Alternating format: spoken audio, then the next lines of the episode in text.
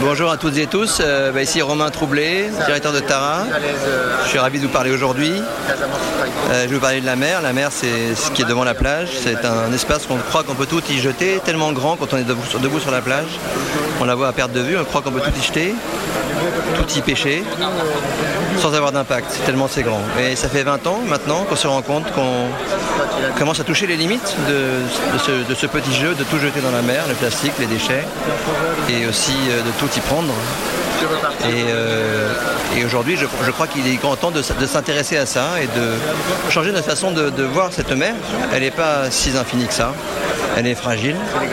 Ces écosystèmes qui font la richesse du Sénégal, devant vos côtes, avec tous ces pêcheurs qui partent à la pêche, qui nourrissent tout le Sénégal.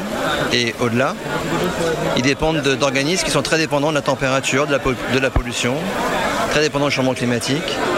Aujourd'hui, on ne comprend pas très bien encore euh, jusqu'où ça va tenir, mais on, a quelques idées comme quoi il y a des fragilités qui commencent à venir. On voit bien que la pêche aujourd'hui de Sénégal, elle est, on pêche moins, on pêche plus petit, on ne trouve plus de kiosques. Mardi 6 septembre, à l'occasion de l'escale de la goélette Tara au port de Dakar, les élèves de CM1 ont rendu visite à l'équipage du bateau. Ils ont pu discuter avec des marins et scientifiques de l'expédition et être sensibilisés à la vie marine, visible comme invisible.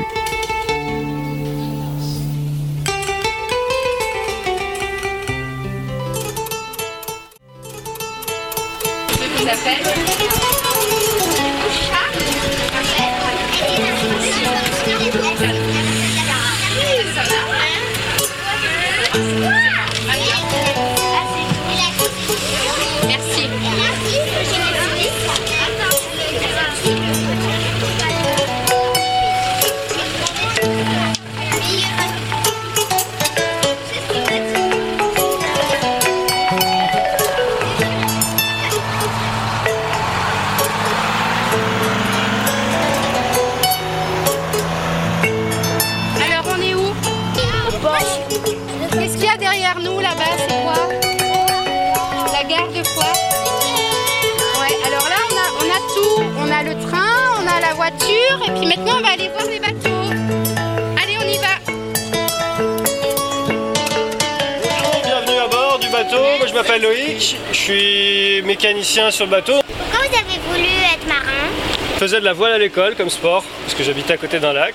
Ça m'a plu et j'ai voulu en faire mon métier. Et maintenant, vu que j'adore la mer, je voulais apprendre aussi plus de la mer. Et donc je suis fait marin sur un bateau scientifique. Comme ça, j'apprends avec les scientifiques des choses aussi sur euh, l'océan. Ce bateau, c'est un voilier. Je sais pas si vous avez vu, on a deux mâts. Fait 36 mètres de long pour 10 mètres de large. Qui fait de la science.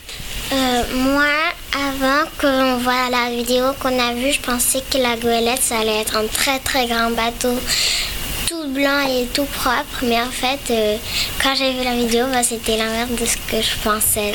Pourquoi le bateau il est pas propre? Ça fait longtemps qu'il est sur l'eau. Le, le parcours de l'expédition, on est descendu de l'Orient jusqu'au sud de l'Amérique du Sud. Après, on a fait tout le tour de l'Amérique du Sud, aller en Antarctique, sur la péninsule antarctique et en mer de Weddell. Et après, on a traversé l'Afrique du Sud et puis maintenant, on remonte euh, jusqu'à l'Orient. Le bateau est parti en décembre, il y a presque deux ans. Qui a eu l'idée et euh, quand vous avez voulu faire ça? Alors déjà, le bateau lui-même, c'est pas toujours appelé Tara. Il a été fabriqué en 89, donc il a plus de 30 ans maintenant. Là-bas, il s'appelait Antarctica. Et il a été créé par un explorateur français qui s'appelle Jean-Louis Etienne. Et il a construit ce bateau dans l'idée de faire une dé- dérive arctique. C'est-à-dire, l'Arctique, c'est au niveau du pôle Nord, donc vous avez de la mer gelée. Et donc le but, c'est d'aller se faire prendre dans la glace, se retrouver posé sur la glace avec le bateau et dériver après avec la glace. Donc il faut un bateau très particulier. En fait, euh, Tara, ça a été le deuxième bateau dans l'histoire à- faire ça. Jean-Louis Etienne n'a jamais eu la- l'argent pour faire ce projet, donc au bout d'un moment, il a vendu à Peter Blake et qui a commencé à faire euh, de la sensibilisation à la protection de l'environnement à bord. Et il y a maintenant presque 20 ans, le bateau a été racheté par Agnès B, donc qui est une créatrice de mode française, qui a décidé de le mettre à la disposition des scientifiques. Donc c'est vraiment à ce moment-là que le projet Tara est né, c'est là qu'il a pris ce, ce nom-là. Euh, Comment ils font pour se nourrir? On a donc aussi une cuisine ça demande pas mal de connaissances euh, de faire à manger pour 14 personnes, et réussir à ce que ça soit varié pendant plusieurs mois. Donc on- un des marins et euh, on a un marin cuisinier en fait à bord. Le travail c'est de s'occuper de toute l'intendance, que ce soit les courses, la conservation de euh, tout cet énorme stock et la préparation des repas. Vous êtes 14 ici? Sur ces 14 personnes, on a 6 marins, capitaines, mécaniciens, des gens qui entretiennent le pont, marins cuisiniers. En plus de ça, on a en général un ou une journaliste, parce qu'en fait le travail de Tara c'est de faire de la science, mais aussi d'amener la science vers le plus grand nombre. Par exemple on fait des visites, soit à des écoles, soit à du grand public, ce qu'on est en train de faire, mais on a aussi un site internet qui permet à tout le monde, un peu partout dans le monde, de, suivre ce qu'on fait, et donc on a un journaliste pour l'alimenter. En plus de ces six marins et de ce journaliste, on a parfois un ou une artiste. Alors pourquoi Euh, L'artiste qui vient à bord, ça lui amène euh, pas mal d'inspiration pour faire des nouveaux travaux. Et ça permet aussi euh, d'amener d'autres gens qui ne sont pas intéressés à la base par la mer ni par la science à découvrir ce que nous on fait à bord. C'est aussi intéressant pour les scientifiques parce que souvent les scientifiques ne sont pas des très très bons communicants. Et donc là le fait d'avoir des artistes qui peuvent aussi faire des beaux supports euh, intéressants, ça aide à faire cette médiation scientifique. Il est où le laboratoire? On va voir un des trois laboratoires derrière. Il y a trois laboratoires. On n'a visité que un et ça s'appelle laboratoire humide. Ici, on est sur ce qu'on appelle le pont arrière. Donc le pont, c'est le dessus du bateau, là où on marche. Et donc à l'arrière, c'est là qu'on va faire tout ce qui est mise à l'eau d'instruments pour attraper des choses qu'on veut étudier. Là, en ce moment, vous avez entendu le fait qu'on était en train de travailler sur la mission microbiome. Le microbiome, en gros, c'est, on va dire que c'est le plancton. C'est les organismes qui vivent dans la mer et qui peuvent pas lutter contre le courant. Tout ce plancton là, ça fait le début de la chaîne alimentaire des océans. Pour pêcher le plancton, donc vu que la plupart ce sont des petits organismes, on a deux grands moyens de recherche. Le premier, les filets. Alors on a plusieurs types de filets. Celui-là avec les deux trous, ça s'appelle un filet bongo. Et au bout, quand le filet est dans l'eau, on a un collecteur, espèce de petite bouteille. Et donc à la fin du filet, une fois qu'on a tout rincé, on va se retrouver avec de l'eau très chargée en organismes, un peu une, soupe de plancton très concentrée dedans, qu'on va pouvoir après étudier. Dans un litre d'eau, vous pouvez avoir plusieurs milliards de virus. On ne veut pas attraper que de l'eau en surface, on veut aussi savoir ce qu'il y a à 500 mètres, à 800 mètres. Parce que la mer, c'est pas comme un bain où il y a la même température partout. Vous avez des couches plus ou moins chaudes qui ne se mélangent pas. Euh, Donc ça va nous permettre de déterminer différentes couches et donc de savoir à quelle profondeur on a envie de prélever. Et donc on a ces grosses bouteilles là que vous voyez en plastique.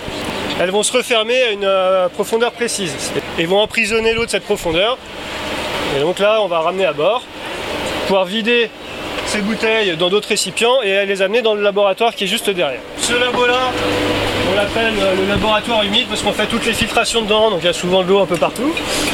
Euh, dedans, vous avez des pompes un peu spéciales qui sont faites pour pas abîmer les, organismes. Et on a euh, différents filtres. Et donc, on va essayer de récupérer déjà des organismes plus petits de cette façon-là. C'est quoi leur plus grande découverte?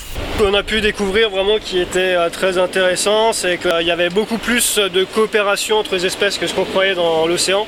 Et on s'est rendu compte qu'il y avait énormément en fait, de coopération. Beaucoup d'espèces ont besoin d'autres espèces pour survivre. Est-ce que dans le milieu de l'océan, il y a beaucoup de plastique? En Méditerranée, parce que c'est une mer qui est très fermée. Il y a un tout petit trou à Gibraltar et un autre à Suez. Donc la pollution qui rentre dedans a tendance à y rester. C'est une des mers les plus polluées du monde.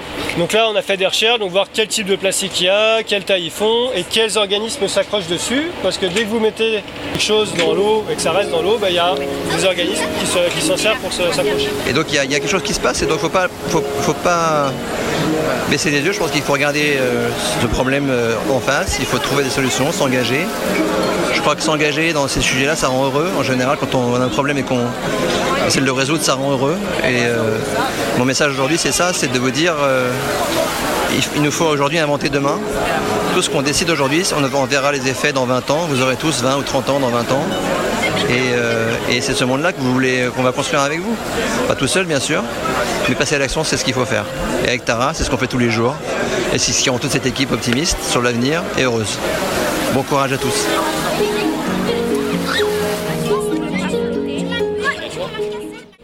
Que je retenais, c'est que ce bateau est petit. Ils prélèvent des échantillons et ils les envoient dans les laboratoires locaux. Et aussi, des fois, ils font des réunions dans les endroits où ils s'arrêtent avec les gens, les scientifiques euh, qui sont ici. Après, ils vont aller en Casamance avec un scientifique euh, qui vient à Dakar. l'eau et l'eau avec le plancton qu'ils ramassent, ils le regardent dedans dans ce laboratoire, donc c'est tout. Des fois, c'est très mouillé. En regardant dans le microscope, avant je ne savais pas, mais j'ai vu qu'il y avait plein de petites bêtes qu'on ne voyait pas dans l'eau de mer. J'ai retenu que dans la mer, il y a 50% de l'oxygène.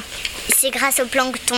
Il y a deux sortes de plancton, le phytoplancton et l'autre, je l'ai oublié. Le zooplancton, c'est l'animal et euh, l'autre, c'est de, les, des plantes. Il y aura plus d'humains, plus rien.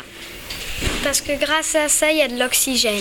C'était l'alimentation de poissons. Moi, ça me fait bizarre, mais quand on met au lavage nos habits, eh ben, il y a des bouts de tissu qui viennent dans la mer et qu'ils ont retrouvés au fond de l'eau. Parce qu'après, l'eau, euh, on la jette et des fois, bah, il y a des bouts de tissu de notre vêtement. Elle tue des animaux et elle nous empêche de nous baigner des fois. En fait, ils, ils sont pas tout seuls, les coraux, en fait, ils sont avec une algue et c'est ça qui leur donne leur couleur. Et ils deviennent blancs quand l'algue se détache. À cause de la pollution. Quand on a les bouts de tissu dans nos habits et aussi le plastique. Et aussi parce que des fois, on, on jette des produits pas bien dans la mer. C'est des petites plantes qui sont vivantes et qui vivent sous l'eau. Ils poussent sous l'eau. Il nous a dit que des fois, quand ils mangeaient, c'était seul le moment où ils étaient euh, tous ensemble. Donc c'était le moment le plus important. Moi, j'aimerais bien faire pareil qu'eux parce que j'adore les cabines. Moi, j'ai pas envie de faire ça parce que si jamais il y a des orages, ça peut toujours être dangereux. Et à vrai dire, je suis pas trop quelqu'un qui aime la mer. Moi, euh, j'aimerais pas trop parce qu'en bateau, j'ai le tournis et j'ai pas envie de rester coincé sur un iceberg comme le Titanic. Moi, ce que j'aurais bien voulu faire, c'est que euh, pour chercher des échantillons, aller tout au fond de la mer et nager. Ne polluez pas.